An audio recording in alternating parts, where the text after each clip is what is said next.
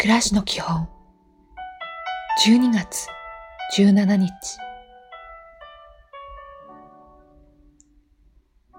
おはよう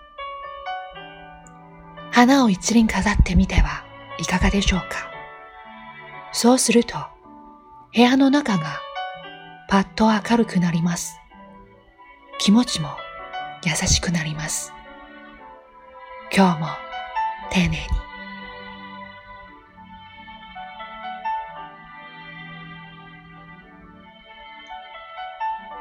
こんにちは。午後は少し休憩をしましょう。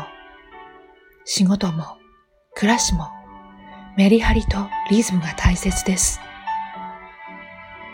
笑顔も忘れずに、いい一日を。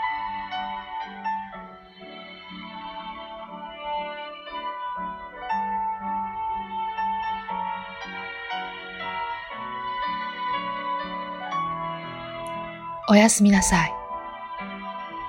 軽くストレッチをして、縮こまった体を伸ばしてから眠りましょう。今日もお疲れ様でした。